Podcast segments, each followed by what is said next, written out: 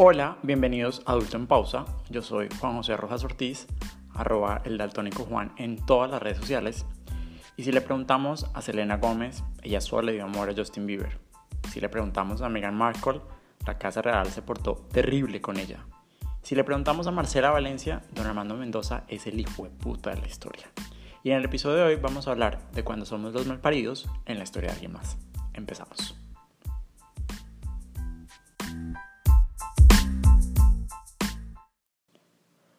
Todos somos por inercia protagonistas de la película de nuestras vidas.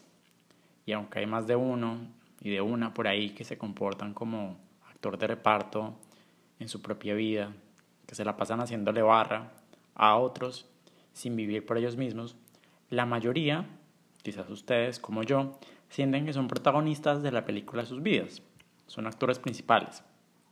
Entonces, también cuentan la historia con ustedes como héroes, como heroínas. Uno solo muy de vez en cuando, y muy de vez en cuando, admite que se equivocó en la historia. Uno muy de vez en cuando en la historia admite que hizo algo mal, que la culpa en un momento específico fue de uno, porque además la culpa se, es solo en un momento, no es en toda la historia. Uno jamás se presenta como el malo en la historia. Hablemos de los casos más obvios primero. Yo le dediqué un capítulo completo a mi ex, diciendo por qué terminaron nuestras relaciones, cantándoles desde la calle de las sirenas hasta amante bandido. Y aunque finalmente fui diplomático, creo yo, y les agradecí por lo bueno y por lo malo, y porque ya no estaban, lo cierto es que también asumí que todo lo malo fue de la otra parte. Yo sigo siendo el partidazo que las mamás quieren, ese partidazo que no supieron aprovechar. Sigo siendo el que se enamora con la nobleza, el que jamás ha sido infiel. Eh, eso no quiere decir que yo sea el único que perdió, el único que se vio afectado y la única víctima de esas relaciones. En el capítulo sobre mi sex que les cuento, hablé de Voldemort, del que niego, del Señor Oscuro que no debe ser nombrado, y no tengo la más mínima intención de revelar su nombre, porque sigo pensando que hay cosas que están bien en el anonimato, y además sigo pensando que este Señor Oscuro en un momento determinado quiso conscientemente hacerme daño, y además sigo pensando que está un poquito embolatado de cara, y siento que es un descache en mi lista de amores pasados que puede bajarme la calificación estadística. Entonces prefiero omitirlo. Pero en algunos momentos este señor oscuro le dijo a varias personas que me conocía, yo lo negaba y ojo, de verdad quiero reservarme el derecho de no tener a esta persona en mi vida. No tengo muy claro cuál es mi grado de responsabilidad, pero seguramente soy responsable de algo. Al fin y al cabo, en una relación siempre hay dos personas. Al menos soy responsable, creo yo, de cómo me comporté después de que todo terminó. Si le preguntan al señor oscuro por mí hoy, ¿qué diría de mí? Que me vio en el aeropuerto pero que no me quiso saludar porque lo he ignorado desde ese momento y le he puesto cara de asco, como si tuviera coronavirus. O con mi forma de decir que no lo conocía, pero que no lo quería conocer ni tenerlo cerca, le cerró las puertas de alguna oportunidad de trabajo. En todo caso, por supuesto que me gustaría que dijera que yo me porté a la altura, que entiende por qué no quiero hablarle, que el correr a las 5 de la mañana se me nota en la forma en que me quedan ahora los pantalones, aunque estoy seguro que eso último es lo único que jamás diría de mí. Entendamos todo esto con una referencia cinematográfica.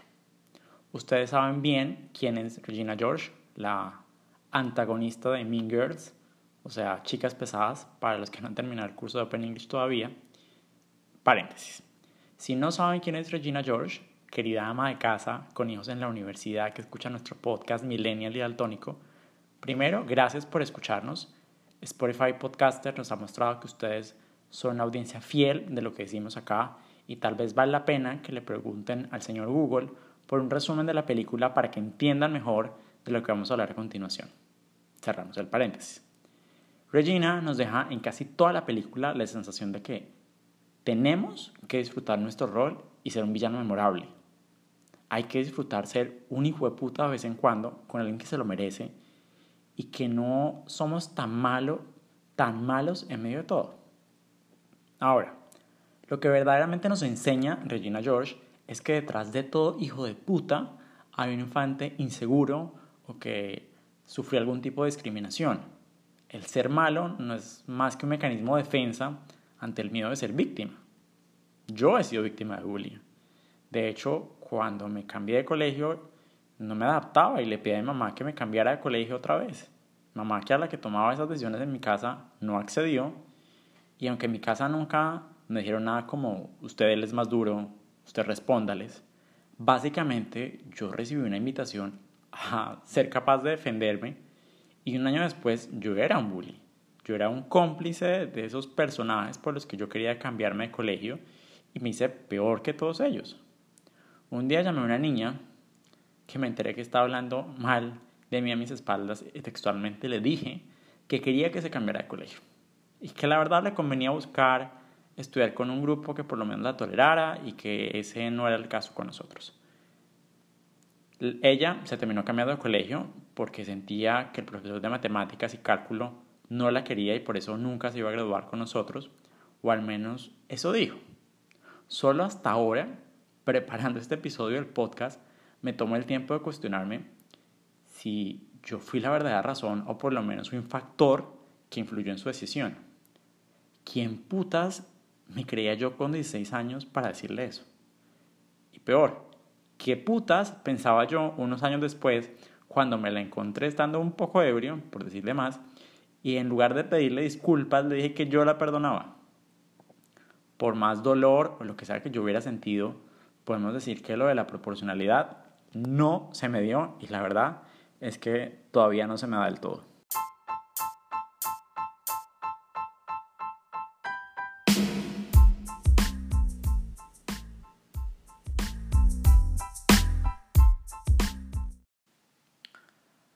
Años después, estando en la universidad, en un momento en el que me podía dar la oportunidad de ser una persona diferente, terminé repitiendo el error. Terminé teniendo amigo a la gente chévere, y hay que decirlo, algunos eran cool, otros simplemente eran unos hijueputas, y de hecho esos hijueputas dejaron de estar en mi vida y hoy solo son materia prima de anécdotas y cuentos. En una de esas, mi grupo de amigos terminó burlándose de alguien a quien le decíamos Medusa. No vamos a contar el por qué, porque la verdad es que ella tiene el derecho a tener algo de privacidad, pero en un San Patrick, Medusa terminó celebrando con todo mi grupo de bebedores amigos la fiesta verde de San Patricio, tan irlandeses nosotros los dueños del trópico. Hicimos la hijueputada de hacer que ella brindara con nosotros por Medusa. Ella eso hacía sonar el vidrio de su cerveza verde sin saber que nos estábamos burlando de ella. Cuando se enteró, yo creo que ella quería hacer como una declaración, un statement de su carácter, de que ella no se iba a dejar. Quería mostrarle a mi grupo que ella tenía los pantalones bien puestos. Entonces me llamó a mí, solo a mí, un día que teníamos una clase en común y que nos la habían cancelado, diciéndome que necesitaba hablar conmigo, que necesitaba decirme algo importante. Nos vimos en la biblioteca donde yo estaba esperando y sigo pensando que ella quiso hablar conmigo porque yo me había mostrado como el más empático el más relajado, el menos maldito del grupo. El cálculo le salió mal porque terminé respondiéndole cosas que los otros del grupo dijeron que jamás se hubieran atrevido a decirle. A mí me sirvió en cierta forma para mostrar que yo era digno de estar en el grupo, que la que había ido por lana había salido trasquilada. Vamos otra vez con el tema de la proporcionalidad, porque para ese punto, con mi grupo de amigos, ya sabíamos que por culpa de la niña Medusa, le habíamos aplicado la ley de hielo e ignorado a alguien que verdaderamente no se lo merecía. Medusa nos había dicho una mentira para llamar la atención.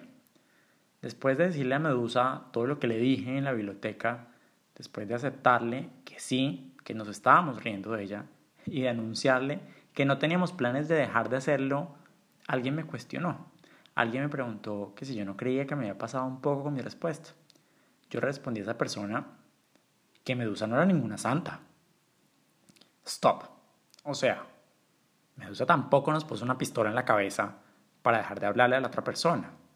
Nos dejamos llevar, pero la cosa es que yo me sentía como el Robin Hood de la moral, siendo un hijo de puta con otros que yo consideraba más hijo de putas para defender a los pobres. Pero ¿quién decidía? ¿Yo? Lo peor es que a veces uno se encuentra gente que valía todo esto. Así como con los años empezamos a hacernos preguntas como cómo es que uno ahorra para una casa, cómo me cambio el fondo de pensiones, en qué momento hay que ponerse Botox en la cara, también nos hacemos preguntas más trascendentales. A una amiga de la universidad una vez le confesé que yo sentía que no era un buen ser humano. Ella me dijo, eres una buena persona, solo que escoges no serlo con todo el mundo y eso está bien. Luego me di cuenta que no sé si es peor o mejor, pero eso quiere decir que soy consciente de cuando estoy siendo un mal parido con alguien y conscientemente decido seguir siéndolo. Y eso no puede estar bien, amigues. Si ella, si Medusa cuenta hoy su historia, si ella decide seguir mi ejemplo y ser podcaster, o si la verdad, porque ignora su vida y se volvió una gran escritora de blogs, ¿quién sería yo en su historia? ¿Voldemort? ¿Un señor oscuro que no debe ser nombrado? ¿O soy una Úrsula, una cosa malvada y sin forma que expande odio y maldad por el mundo?